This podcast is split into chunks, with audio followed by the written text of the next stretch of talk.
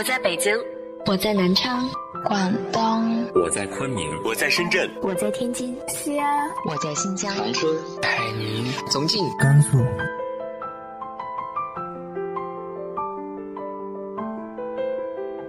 这里是 FM 幺八零八四，昨天的你的现在的未来，我是主播背着吉他的蝙蝠女侠。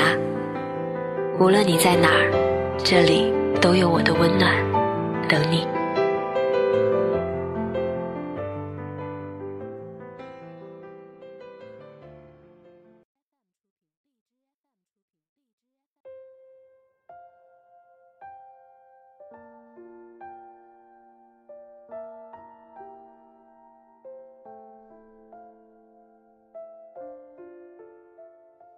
嗨，亲爱的你，晚上好。生活总是有很多遗憾，很多不公，但总有一些人值得我们为之努力。今天和大家分享的文章来自于向暖的《蜀葵开了》。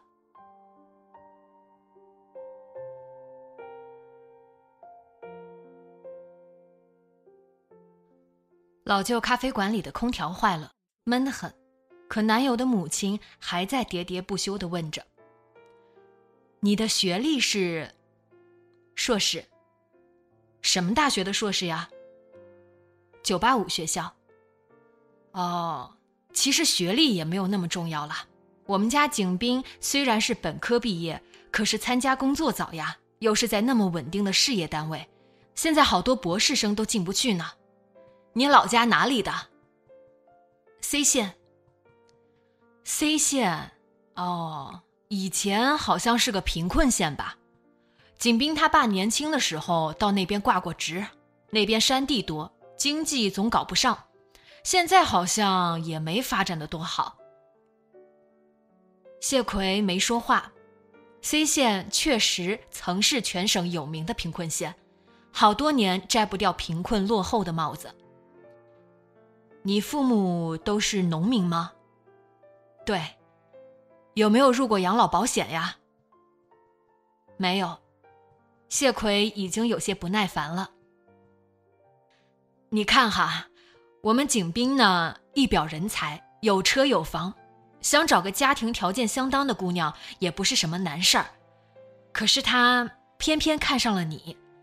你看，你比我们景斌还大两岁，马上三十了。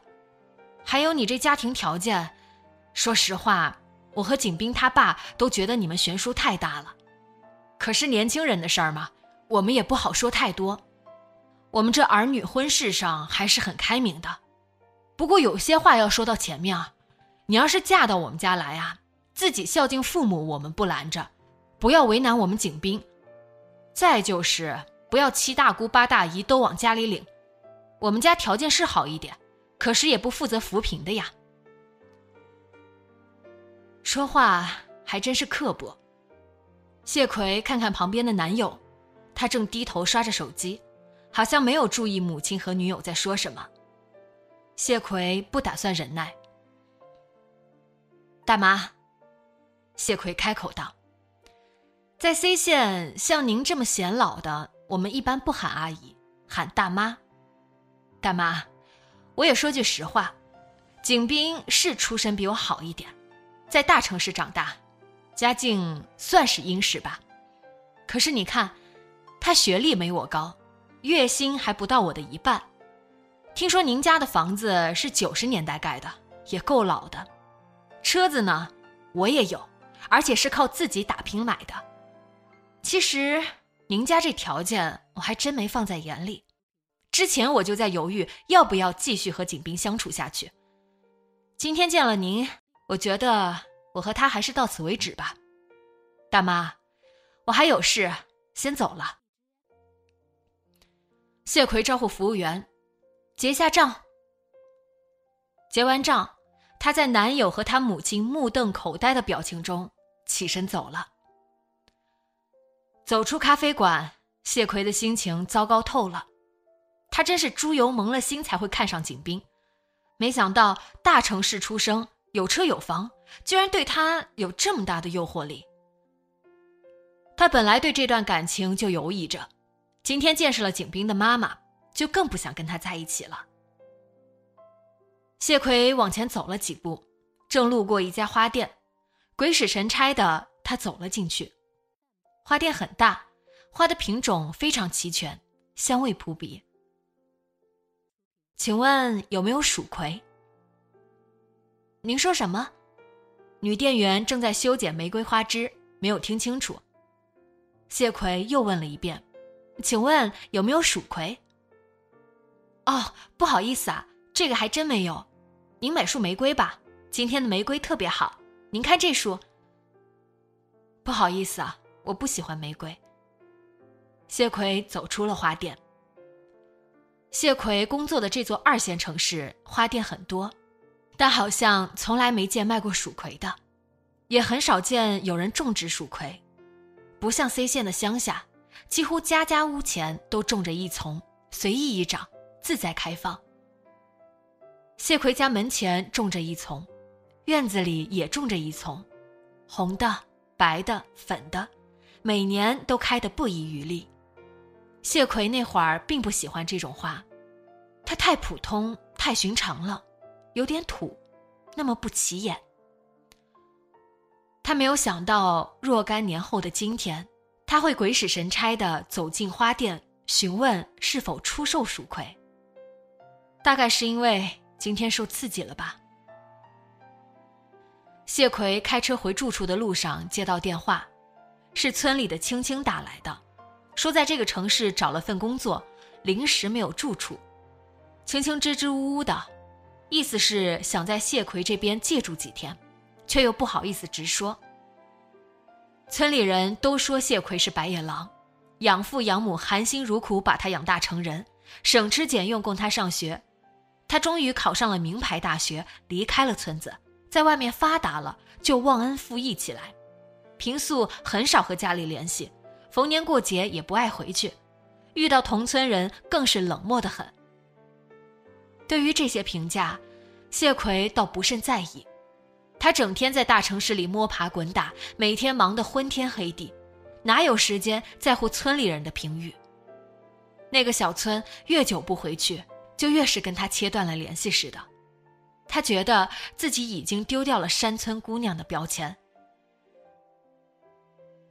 养父养母，他并非真的不管，隔段时间就会寄钱过去。村里人都以为谢奎发达了，知道他上了大学，还考上了研究生，毕业后进入大企业工作，在大城市住着像样的房子，还开上了车子。可他们并不知晓这背后的辛苦。一个姑娘只身在外，无依无靠，要杀出一条血路有多么不容易。谢奎是真正的拼命三娘，在任何事情上都比别人努力几倍。他的时间几乎全用来工作，才能应付房租、车贷，才能活得像个样子。也因为工作太忙太拼，他蹉跎到三十岁还没有找到合适的对象。去年经人撮合，他认识了景斌，两个人还算谈得来吧。景斌的出身家庭对他有一定的吸引力。他本来都想就这样将就一下了，没想到遇到了他那么刻薄的未来婆婆。青青还在电话里说着：“葵姐，我本来不想麻烦你的，可我实在没有别的办法。”谢奎说：“你什么时候过来？我去车站接你。你在找到房子之前，可以在我这边借住。”青青显然喜出望外。葵姐，谢谢你啊。谢什么呢？别人的忙不帮，青青还是要帮一帮的。她毕竟是阿忠的妹妹。晚上一包泡面吃完，谢奎打开了白天没有完成的企划书。若干个晚上，他都是在工作中度过的。不过今晚，谢奎的脑子有些乱。今天景斌母亲居高临下的态度，触动了他敏感的神经。他以为他离开了 C 县，就换了一个人。他以为他已经脱胎换骨，成了大城市里能打能拼的女白领。可是，一个市井妇人的几句问话，就将他打回原形。他再怎么努力，也不过是一个贫困农村出来的姑娘，她的身上还牢牢打着 C 县小村庄的烙印。谢奎努力理了理思绪，开始工作。工作是他的立身之本，情绪再糟糕也不能把工作丢开。可是刚看了一会儿企划书，谢奎的手机就响了，是阿忠打来的。阿忠说：“小葵，青青的事儿麻烦你了。没什么麻烦的，这不过是举手之劳。我近期租的房子有两室。”正好有他的容身之处。谢奎不习惯阿忠对他客气。他们之间还需要客气吗？他问阿忠：“村子里的蜀葵开了吗？”开了，一大片一大片的，旺得很。你等一下，我手机里有照片，我微信发给你。电话挂断没多久，微信照片就传过来了。是拍的他家院外，蜀葵果然开得正盛，一大朵一大朵的，每一朵都不遗余力盛开着。照片的背景是他家院落，院子铁门半开，可以看到里面人的背影，那是他的养母，似乎正在晾晒什么东西。阿忠发过来微信语音：“今年蜀葵开得特别好，你要是想看，随时回来。”其实，蜀葵哪一年开的都好，这花很泼辣，不在乎旱涝阴晴。嗯，我最近很忙。他也不算是撒谎，他几乎每天都很忙，一年到头都腾不出时间来。阿忠那边停了一会儿，语音又发过来：“小葵，有件事要告诉你，下个月我结婚，会回村里去摆酒。”啊，是吗？他保持着声音平静。是跟你那个女同事吗？对。那姑娘谢奎见过，有一次他去 C 县县城办事，路过阿忠工作的地方，恰好他刚买了房子，谢奎就顺便帮他温温锅。阿忠他县城工作年头不少，终于买了套小房子。他对生活一向要求不高，有套小房子住就很知足。谢奎也为他高兴，虽然生活在小县城，虽然这房子不起眼，但最起码是自己的房子，有家的感觉。他生活的那座二线城市房价越来越高，他再怎么努力买房都遥遥无期。那天阿忠亲自做饭招待他，饭还没做完。那个姑娘就来了，提了一条鱼，说阿忠喜欢吃鱼，他特地买了过来做。阿忠喜欢吃鱼，谢奎自然是知道的。他们一起长大，彼此喜欢什么，对方都知道。但是谢奎不会做鱼，别的菜也没有拿得出手的。他小时候都是养父养母做饭，只叫他好生读书。后来读高中。读大学、读研究生，每天都吃食堂，工作了就去公司餐厅吃，做饭的机会非常少。谢奎也从来不爱好厨艺。阿忠的女同事是个细眉细眼的姑娘，一看就是性子温柔的人，鱼做的非常好吃。吃饭的时候，谢奎就有种预感，阿忠将来会和那个姑娘在一起。果然，他的婚期来了。谢奎说：“如果到时候公司没什么要紧的工作，我就请假回去参加你的婚礼。”他嗯了一声，又问：“你和那个景斌怎么样了？”我们还好。他不想说他已经打算分手。那你到时候可以带他一起来吧。谢伯谢婶想见见他，到时候再说吧。微信语音聊完，谢奎觉得有点头晕，可能今天太忙太累了，企划书上的字密密麻麻的，有点晃眼。他干脆合起来准备休息。他什么都不想做了。三天后，青青来到谢奎所在的城市，除了带着一个大大的行李箱，她怀里还抱着一束蜀葵。二十出头的女孩子，脸上还带着未褪去的青涩，远远的笑着喊谢奎：“葵姐，我在这儿呢。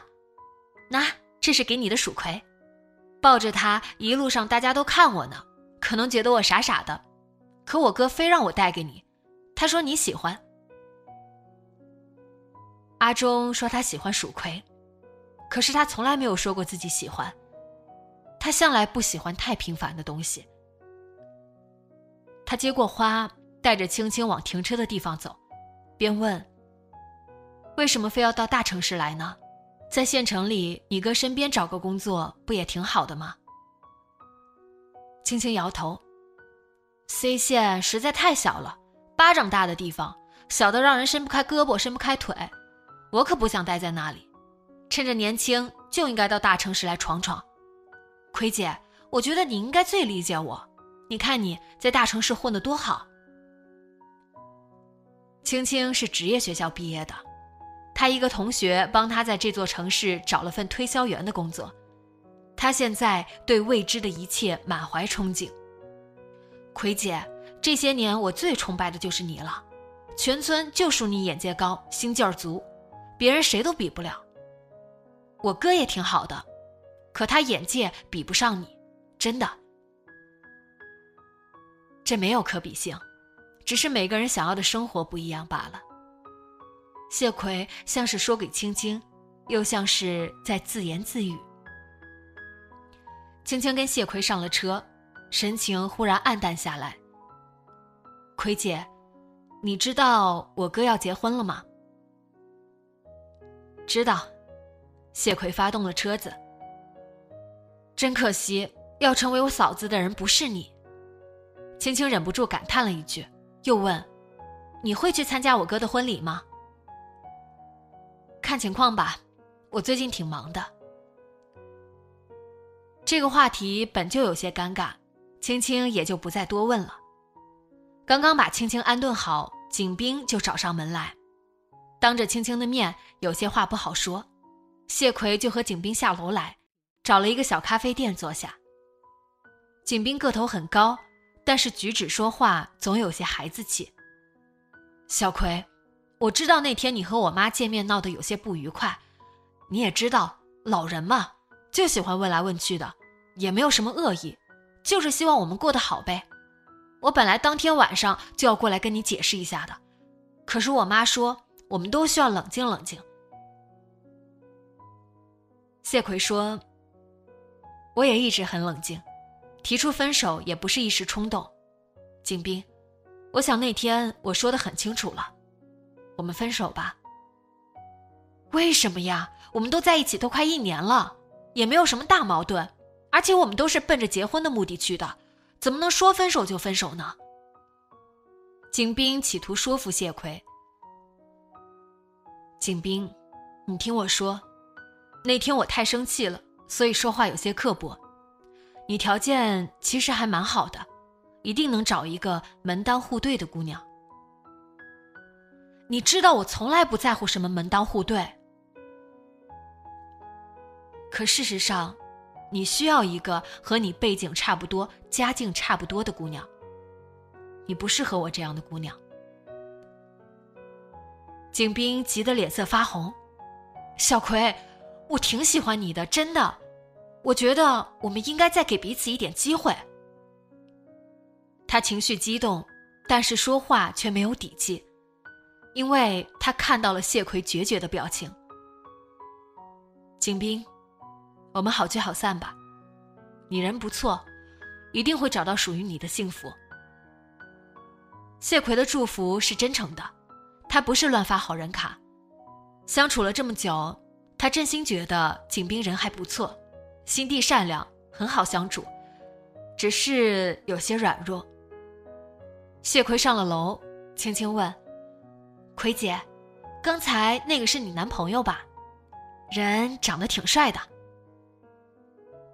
谢奎未置可否，只是对青青说：“公司有事情，我得去一趟，你自己收拾一下。”晚饭也得自己解决。我很少在家吃饭，所以冰箱里也没什么菜，倒是有箱泡面。你要想吃的话，可以泡。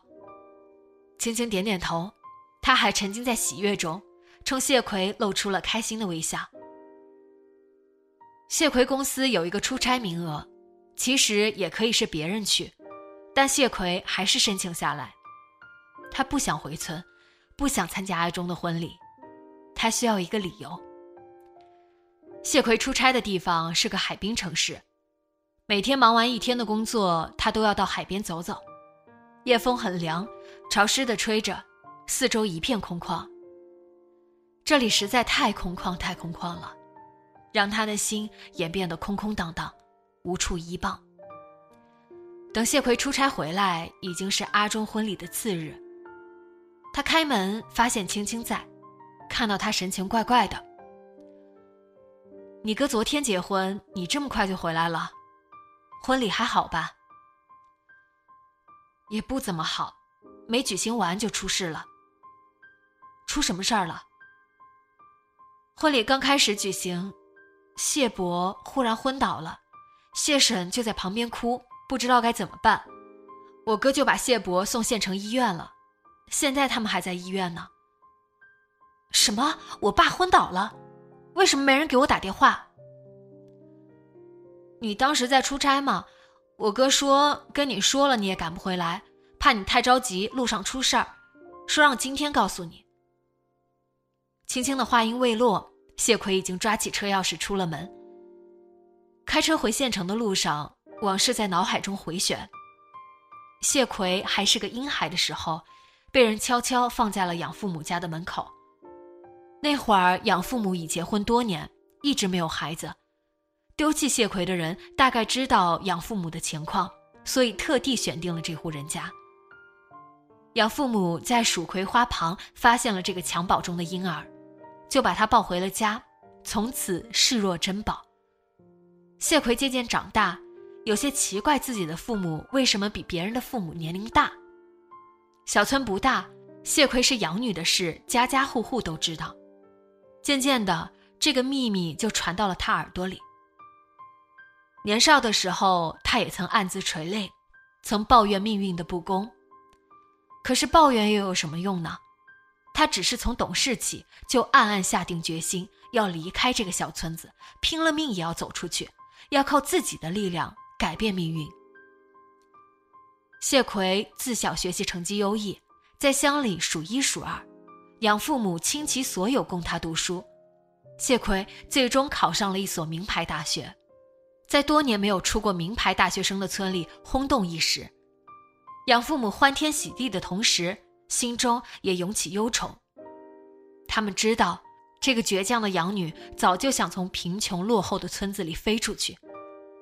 飞出去，也许就再也不肯回来了。谢奎果然飞走了，就不想回去。从大学起，他就很少回家，被村中人说成白眼狼。这几年因为工作忙，他跟家中联系越来越少。维系着他们之间的唯一纽带，仿佛只有每年的那几张汇款单。他以为自己和养父母的感情变淡了，可是没想到，刚才听到养父晕倒的消息，立即有个惊雷在心中炸开。他再也没有了往日的冷静，第一反应就是马上赶到他的身边去。他忽然意识到，他很少回去探望的那对老夫妇，他只知道汇款单给他们的那对老夫妇。在村庄里生活着的贫穷老迈的那对老夫妇，是他唯一的亲人，是他没有血缘的至亲。病房里的养父昏睡着，守在床边的阿忠眼里全是红血丝，一看便知从昨天养父发病到现在一直没有合眼。阿忠告诉谢奎，谢伯是脑梗，好在入院及时，暂时脱离了生命危险。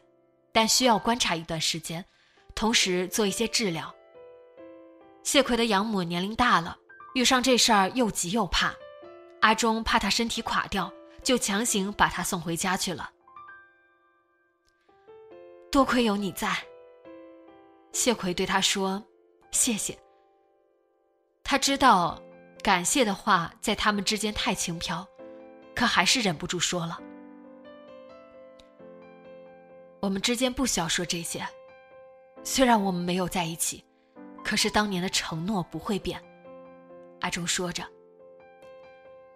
他想起他们年少时的约定，那会儿他们共同的愿望是考上同一所大学，一起去看看远方的世界。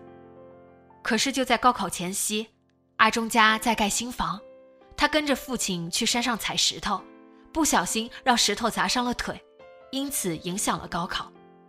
阿忠最后被本地一所专科学校录取，而谢奎考取了一所名校。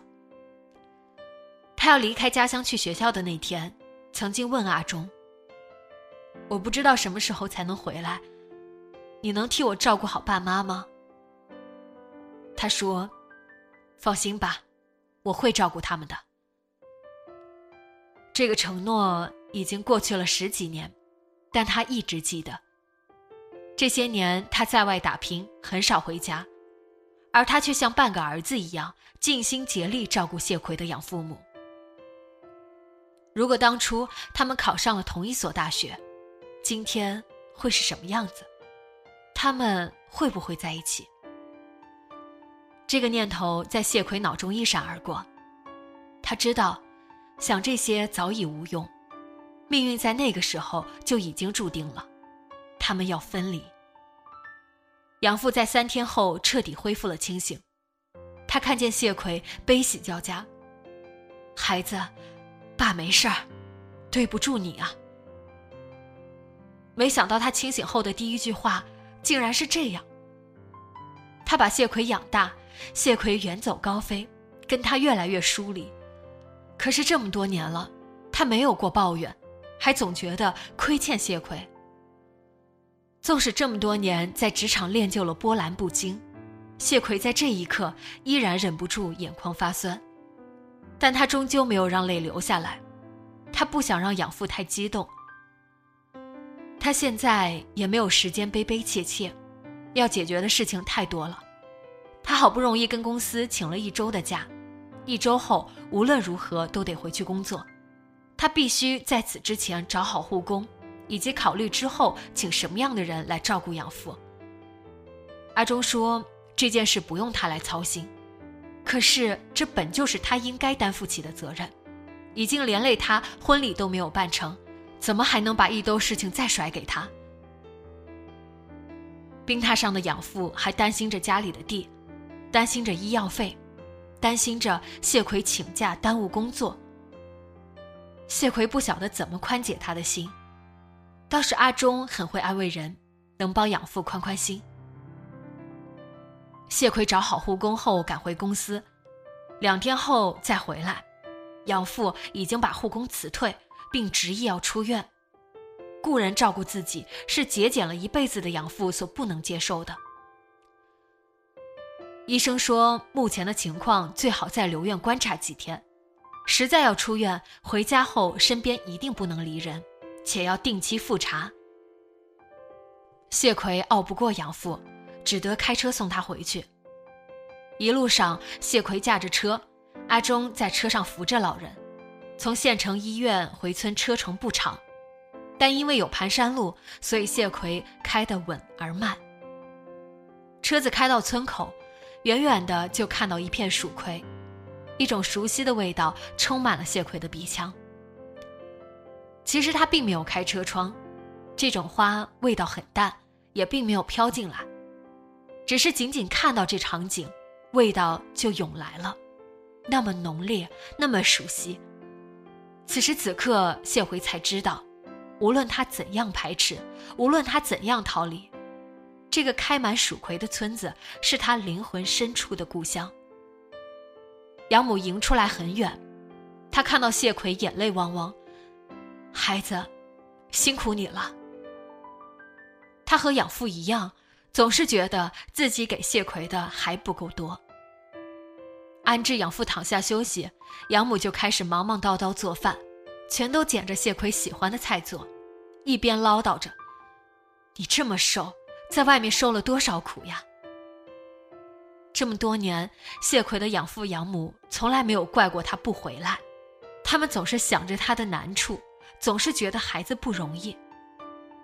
谢奎怕在屋里待久了会流出泪来，就跟阿忠来到院子里。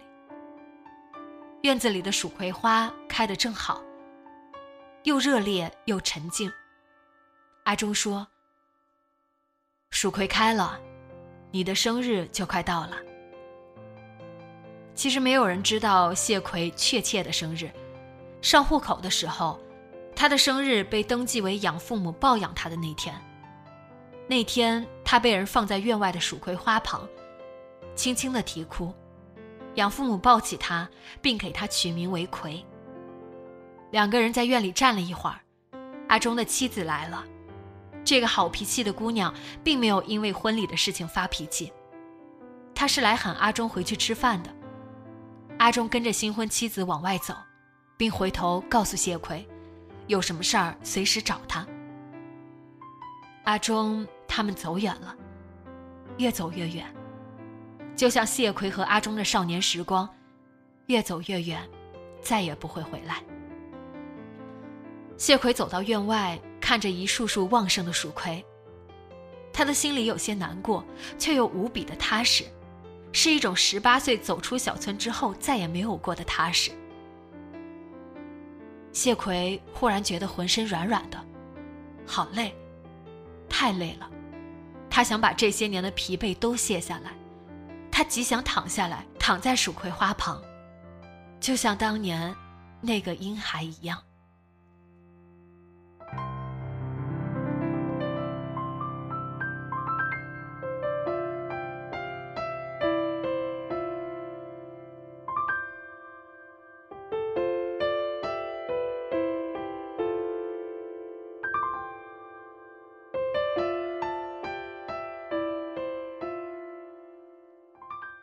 你有没有着什么离你越来越远的记忆呢？直接在节目下方留言分享给我吧。今天的节目就到这里，节目原文和封面请关注微信公众号“背着吉他蝙蝠女侠”，电台和主播相关请关注新浪微博“背着吉他蝙蝠女侠”。今晚做个好梦，晚安。